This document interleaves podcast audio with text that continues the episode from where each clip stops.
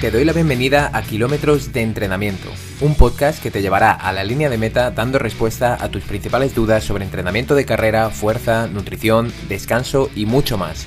Soy Javier Calvo, entrenador de corredores de larga distancia especializado en maratón y con este podcast espero ayudarte a cumplir tus objetivos. ¡Empezamos! Hola otra vez, hola una semana más, bienvenido, bienvenida a Kilómetros de Entrenamiento. Hoy vamos a hablar de entrenamiento de fuerza y del estímulo de fuerza mínimo que podemos dar en esas fases en las que vamos a priorizar un poquito más el descanso, en las que vamos a centrarnos en reducir la carga de entrenamiento para poder descansar, dar al cuerpo también un estímulo mínimo que promueva un mantenimiento y que promueva también unas buenas adaptaciones para que en el momento que necesitemos volver a darle caña, lo podamos hacer sin ningún problema e incluso tengamos un mejor rendimiento. Vamos a ir a por ello. Recuerda que en este episodio o que este episodio va de la mano con el episodio anterior en el que te hablaba del mismo concepto pero a nivel de carrera, a nivel de capacidad aeróbica o de, bueno, a nivel de la capacidad de resistencia, mejor dicho. Y, al final em, es un poco un equilibrio que tenemos que tratar de encontrar, que no hay una norma escrita, pero sí que estos estudios que estoy analizando aquí nos dan una gran idea de cómo podemos hacer tanto nuestros periodos de, de descanso precompetitivos, como también esos periodos en los que queremos descansar un poquito más, en los que sabemos que tenemos una maratón dentro de seis meses, pero que voy a estar un mesecillo reduciendo, por ejemplo, este nivel de entrenamiento y quiero saber durante ese mes, o por ejemplo ahora que se acerca el verano, quiero saber cómo o cuál es el estímulo mínimo que debería estar dando para promover un mantenimiento y sobre todo evitar la pérdida, en este caso, de la capacidad de fuerza. Así que vamos a ir a por ello. La pérdida de fuerza es, o al menos debería ser, una gran preocupación entre todo tipo de deportistas. Eh, por ejemplo, en corredores, una situación muy común pues puede ser la pérdida de fuerza debido a priorizar la carrera en algún momento del entrenamiento. Por ejemplo, tienes que empezar a introducir más kilómetros porque estás preparando un maratón y por lo tanto reduces tu entrenamiento de fuerza. Es algo totalmente comprensible y seguramente a nivel de entrenamiento tiene que ser planteado de esta forma porque si no, no hay manera y la carga de entrenamiento sería bestial. Pero a veces hacerlo sin control lo que ocurre es que hace que lo reduzcas tanto, tanto, tanto que puede ser que no mantengas ese estímulo de fuerza mínimo. Y si esto ocurre, pues vas a tener mayor propensión a tener molestias, quizás, o a que la fatiga aparezca antes. Porque en este caso sí que es cierto que el entrenamiento de fuerza es nuestro aliado a la hora de retrasar la aparición de la fatiga, la cual en carreras de larga distancia es clave, o sea, el retrasarla, no, no que aparezca. Lo importante es retrasar esta aparición de fatiga. Y por otro lado, también, si tenemos unos buenos niveles o unos buenos rangos de fuerza, va a actuar como un factor protector a la hora de tener molestias, a la hora del desarrollo de lesiones, o al menos para reducir estas probabilidades de sufrir estas molestias o incluso que estas molestias se acaben convirtiendo en lesiones. Pero por otro lado también, y esto es cierto y me gusta comentarlo porque es algo que veo en mis deportistas, que noto en mí mismo y que también mucha gente me comenta, que el entrenamiento de fuerza nos puede llevar a un nivel de estrés alto. ¿Con esto qué quiero decir? Pues lo bajo un poquito a tierra. Por ejemplo, realizar un entrenamiento de alta intensidad, un entrenamiento de series, el día después de un día intenso de fuerza quizás no es la mejor idea. O sea, si yo he entrenado a tope fuerza, encima estoy en un en un, digamos, en un enfoque más de ganancia de fuerza. Estoy utilizando bastantes pesos, me estoy forzando, nunca mejor dicho, a trabajar con más pesos y a producir mayores adaptaciones en mis rangos de fuerza o mayores mejoras, seguramente lo, mejor no sería hacer el día siguiente un día de, series porque voy a notarme cargado, voy a notar cierta pesadez en las, en las piernas. El alto estrés generado por el entrenamiento de carrera puede derivar, como digo, en agujetas que harán que nuestro rendimiento disminuya directamente en la carrera del día siguiente. Y si mi rendimiento disminuye en el entrenamiento, voy a obtener menos adaptaciones de este entrenamiento en concreto. Y como he comentado anteriormente, realizar menos entrenamiento de fuerza va a derivar, como es obvio, en la pérdida de fuerza. Y déjame decirte que sin fuerza no hay movimiento. O sea, para cualquier movimiento que realicemos necesitamos de la fuerza. Por eso, saber cuántas sesiones de fuerza son necesarias para mantener los niveles actuales y también qué volúmenes e intensidades relativas tenemos que tener en estos entrenamientos de mantenimiento también va a ser clave. Antes de comenzar a analizar las diferentes reducciones que se pueden aplicar a nivel de frecuencia, de volumen, de intensidad, es muy importante recalcar que el estudio de la pérdida de fuerza es más complejo en comparación con el estudio de la pérdida o el mantenimiento de la resistencia. Esto incluso eh, lo, lo recalcan los investigadores, algunos de los estudios que vamos a analizar, que recuerda, antes de comenzar con esto, que tienes de nuevo un artículo siempre asociado a este episodio que puedes encontrar en la descripción, que es un artículo de mi blog donde voy a dejar todos los estudios, donde organizo un poquito la información, pero desde mi punto de vista es más interesante escucharlo aquí y luego si eso o a la vez acudir al artículo. Entonces, los investigadores argumentan las principales trabas que se encuentran al hacer estas modificaciones a nivel de entrenamiento de fuerza son las siguientes.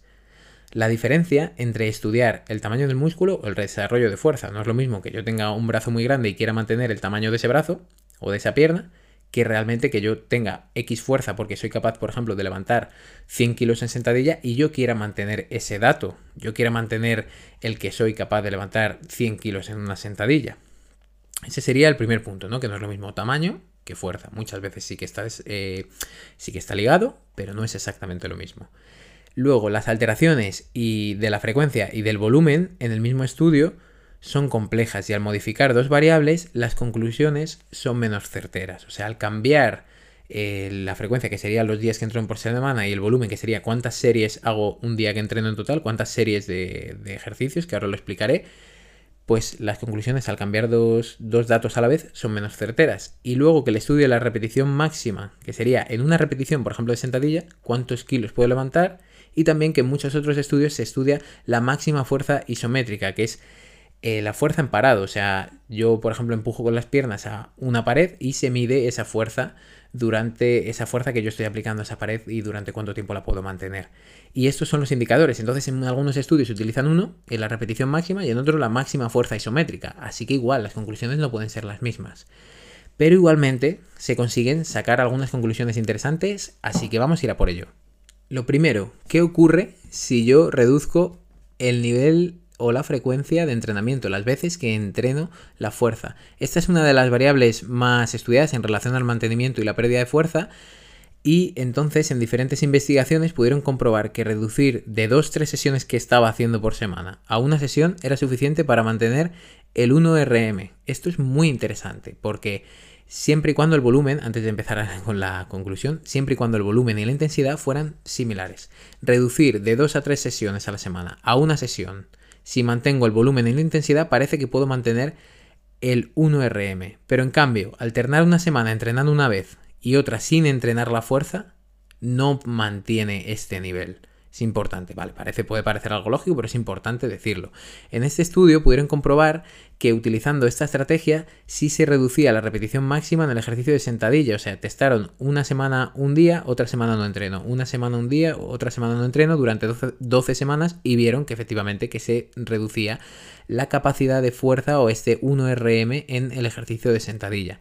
En el caso del desarrollo tamaño muscular, esto es algo más complejo, ya que en este caso entra en juego la edad de la persona. Por ejemplo, en personas jóvenes, de entre 20 hasta 35 años, una sesión de fuerza pareció ser suficiente para mantener el tamaño del músculo, esa hipertrofia, ese desarrollo muscular una sesión para personas jóvenes. Pero en esta situación también, mm, esto, si llevamos una sesión de entrenamiento a personas mayores, se vio que no, que necesitarían un mayor estímulo en el que luego al final del capítulo las conclusiones entraremos para ver en personas mayores. Sí que es cierto que aquí en el estudio, dando un ejemplo de entre 20 y 35 años, una sesión de fuerza parece suficiente, y entre 60 y 75 años, si me pregunta es, entonces, de 35 a 60 años, ¿qué hacemos? Bueno, pues ahí siempre tenemos que buscar el término medio, ¿vale? Y, e ir viendo, vale, pues si una sesión de fuerza era suficiente para personas de entre 20 y, o deportistas de entre 20 y 35 años, pues bueno, siempre manteniendo entre la 1 y las 2 va a ser importante. Como dije en el capítulo anterior de, de la frecuencia de carrera, no tenemos que, que coger una frecuencia y hacer una de fuerza, una de fuerza, una de fuerza, una de fuerza. Puedes estar haciendo una, dos, una, dos, por ejemplo. Ese sería un planteamiento. Dos, dos, una, una, dos, dos se pueden hacer muchos planteamientos, ¿vale? Pero siempre tomando como referencia estos puntos. Y ahora sí vamos a ver la disminución del volumen y de la frecuencia de entrenamiento. Recordemos, el volumen, en este caso, con respecto a la fuerza, se puede hacer en referencia al número de series totales por día. Por ejemplo, si tú ese día haces 4 series de sentadilla, 4 de peso muerto, 3 de press de banca y 4 de press militar, habrás realizado 15 series, ¿vale? 4 de sentadilla, 4 de peso muerto, 3 de press, de banca, 4 de press militar. 15 series. Eso es el volumen.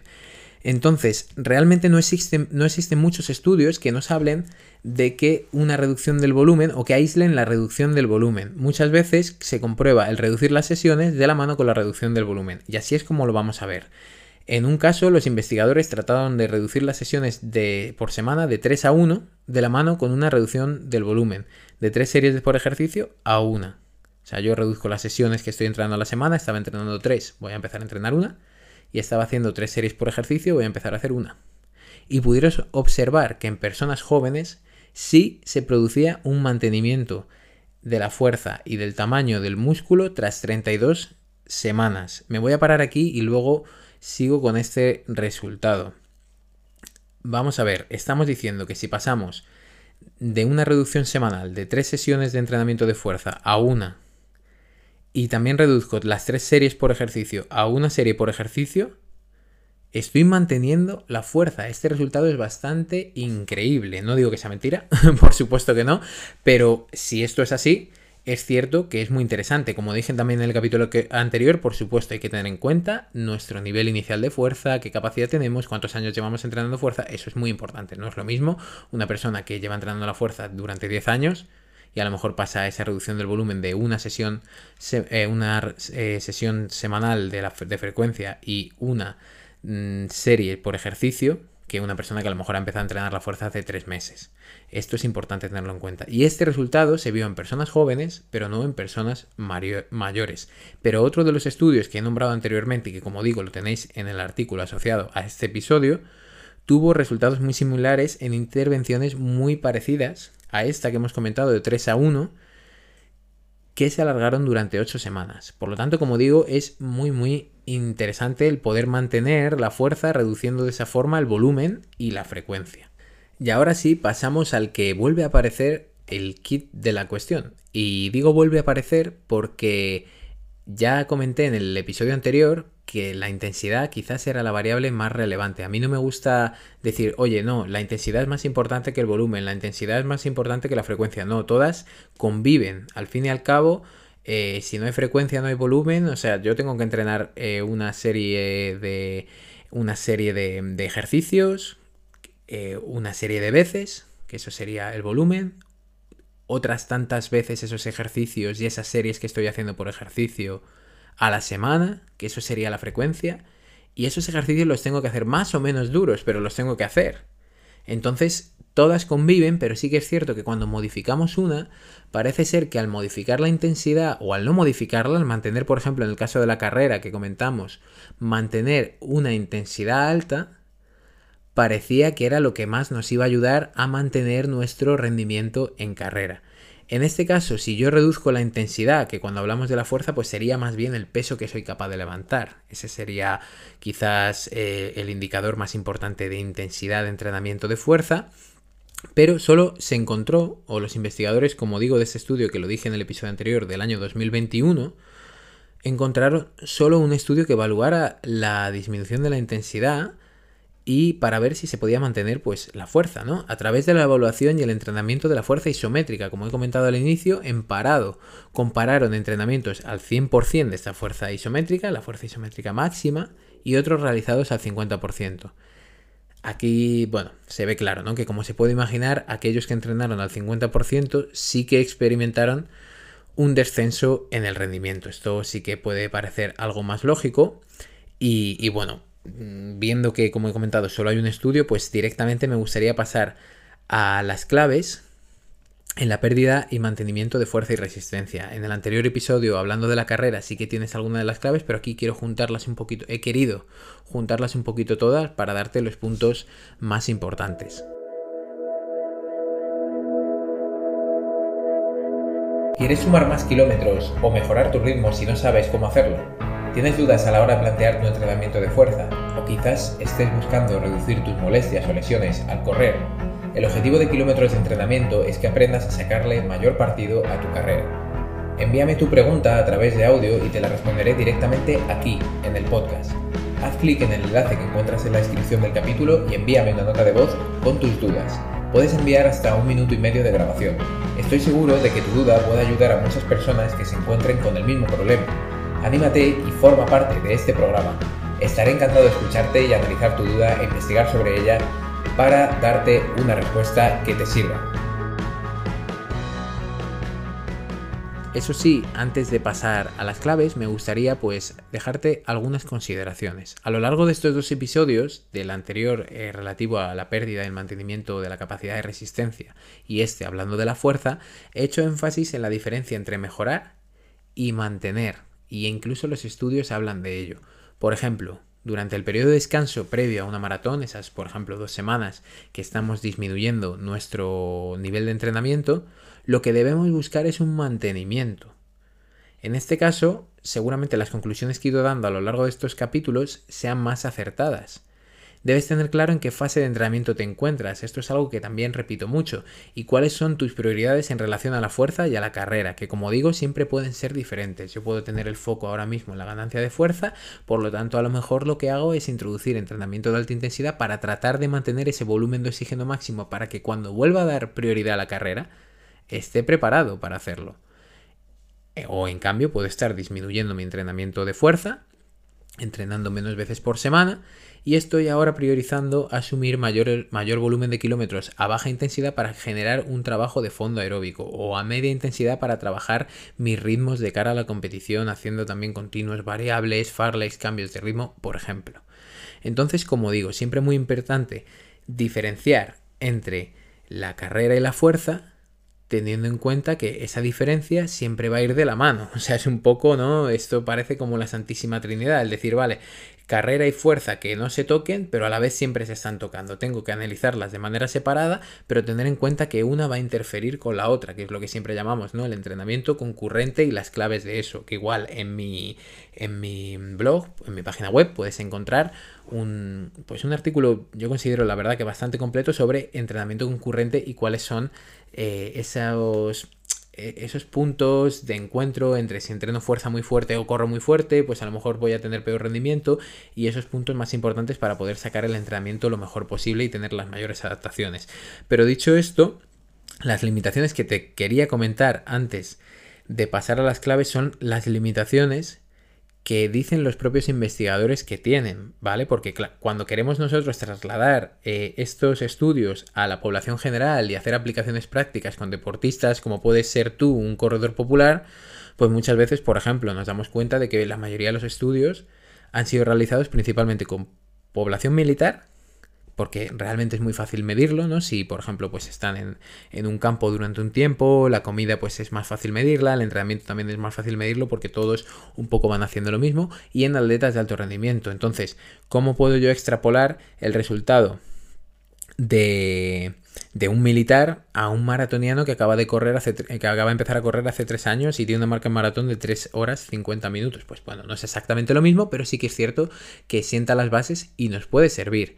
Luego, no han contemplado grandes periodos de reducción, al menos eso es lo que dicen los investigadores. Hay algún estudio que plantea incluso 36 semanas, que ya me parece bastante, pero muchas veces hemos comentado 15 semanas, que no está mal, pero no contemplan a lo mejor, ¿y si paro un año? ¿Y si disminuyo mi rendimiento un año? ¿Cuánto va a ser? ¿Voy a, voy a volver, por ejemplo, tras una disminución de, del nivel de entrenamiento de un año, voy a poder volver al nivel anterior? ¿O voy a poder ser mejor aún que el anterior? Bueno, estos puntos también yo creo que dependerían bastante de la edad, pero es algo que los investigadores comentan que esto no se ha estudiado. En cuanto al mantenimiento de la resistencia, no hay demasiados resultados que sean extrapolables a largas distancias. Cuando se ha hecho o se han hecho estudios o aquí se han analizado estudios hablando de mantener o mejorar nuestra resistencia o no perder esa resistencia, se hacen muchos, pues como hemos comentado, por ejemplo, con futbolistas. Entonces, claro, mm, estamos hablando de personas que a lo mejor su rendimiento tiene que ser para correr 30 metros fuerte, y en cambio, pues nosotros, a lo mejor corredores de larga distancia, tenemos que correr 42.000 metros. Entonces, exactamente no es lo mismo. Luego, la influencia del entrenamiento de alta intensidad en el mantenimiento y la mejora del rendimiento en resistencia podría ser más estudiada. Este caso es interesante, o sea, cómo el entrenamiento de series puede mejorar o mantener nuestro nivel de resistencia. Sí que hay muchos estudios sobre esto, pero no enfocados a eso, a hacer un paro en el entrenamiento. Y aquí dicen los investigadores que se podría estudiar un poquito más porque parece que es bastante interesante. Y luego, claro, por supuesto, como comenté al inicio del episodio anterior, hay factores independientes como puede ser la edad de cada persona, el estado de forma previo, el desempeño en el entrenamiento, cómo de, cómo de bien lo hacemos ¿no? en cada uno de los entrenamientos, el descanso, que van a ser difíciles de considerar y tener en cuenta siempre. Y por último, sí que es cierto que antes de empezar ya en las claves, parece que una de las grandes claves, como siempre, es la intensidad, muy importante, ¿vale? Todo cuenta, pero el esfuerzo que pones en cada sesión de entrenamiento va a ser determinante. Y ahora sí, te recomiendo que saques papel y boli y vamos a pasar a las claves a nivel de pérdida, de resistencia y mantenimiento de la misma. Como digo, si quieres profundizar en esto, te recomiendo que vayas al capítulo anterior, pero quiero que al menos en este capítulo, cerrando este tema, te quedes con algunas de las conclusiones del capítulo o del episodio anterior. Dos sesiones de entrenamiento aeróbico parecen suficientes mientras el volumen y la intensidad se mantenga para mantener algunas adaptaciones, solo para deportistas de esfuerzos cortos, de entre 4 a 8 minutos de la prueba o en competición. En deportistas de larga distancia este factor no se ha controlado tanto. En el caso de reducir el volumen de entrenamiento más allá del 30%, la intensidad y la frecuencia deberán mantenerse, esto es muy importante. Luego, la intensidad debe mantenerse y esto es algo que ocurre en muchos procesos de, tapering, de descanso previo, por ejemplo, a una maratón o a una media maratón. La intensidad debe ser media alta durante ese proceso. No podemos ir a correr esas semanas o esa semana de descanso e ir a hacer un rodaje a baja intensidad porque seguramente no nos sirva de, mucho. En cambio, si hacemos un, un, enfoque más a lo mejor de un farlek, de alguna cosa que meta algún cambio de ritmo durante esa semana, puede ser más interesante para dar un estímulo mayor de entrenamiento y para mantener el volumen de oxígeno máximo, dos sesiones parecen ser suficientes. También se puede reducir el volumen de entrenamiento siempre y cuando los entrenamientos sean intensos. Estas son las conclusiones en cuanto a pérdida y mantenimiento del rendimiento en resistencia. Y ahora sí, vamos a ir a estudiar o a dar esas claves en la fuerza. Y esto sí, como te he dicho, saca papel y boli, que son conclusiones bastante claras a raíz de los estudios. Parece que una sesión a la semana parece ser suficiente para mantener el 1RM, la repetición máxima, y una serie por ejercicio mantendrá esa repetición máxima. En los dos últimos casos, en tanto una serie por ejercicio y una sesión a la semana, será necesario que la intensidad sea la misma. Al igual de que estas cifras van a ser, como he comentado antes, más aplicables a población joven. En el caso de personas de en torno a 60 años, que ya habíamos visto que teníamos ese hueco, ¿no? De 35 a 60 años, que ahí no parece que no, no arroja ninguna conclusión, lo más recomendable es que se encuentren en torno a las dos sesiones por semana y a las dos, tres series por ejercicio, o sea que eso sea un poquito más alto. Y como digo, vale, pues en ese hueco, si en personas de 20 años parece que una sesión a la semana y una serie por ejercicio, por ejemplo, durante 8 semanas han visto que mantiene ese nivel de fuerza, pues hombre, si tú tienes 43 años, pues bueno, podemos hacer esas dos sesiones a la semana con dos series por ejercicio aproximadamente e ir jugando con ello, ¿vale? Sí que es cierto que también es algo que siempre podéis ir evaluando y podéis, como digo, muy importante este concepto, el que esto es variable. No tenemos que decir, vale, pues una sesión todas las semanas. No, por supuesto que no, y eso es algo que he repetido y que no voy a repetir mucho más. ¿Vale? Así que hasta aquí estaría este episodio, este en el que estamos comentando las mejoras o el mantenimiento, cómo se puede hacer esa, ese mantenimiento de la fuerza durante procesos en los que queramos reducirla por algún motivo en concreto, ya sean vacaciones, descanso porque estamos hartos de entrenar o simplemente porque voy a priorizar la carrera durante un tiempo. Espero como siempre que te haya servido, me puedes dejar los comentarios tanto en iVoox, puedes enviarme un email si quieres y te recomiendo también que me dejes algún audio con dudas para que pueda utilizar aquí. Si tienes dudas ya sea sobre este tema o sobre cualquier tema. Y como digo, espero que te haya servido, no hace falta que lo apliquemos todo al pie de la letra, pero sí que son consideraciones importantes, investigaciones que se realizan para que podamos mejorar nuestro entrenamiento día a día y espero que así sea. Espero también que te sirva para seguir sumando kilómetros de entrenamiento.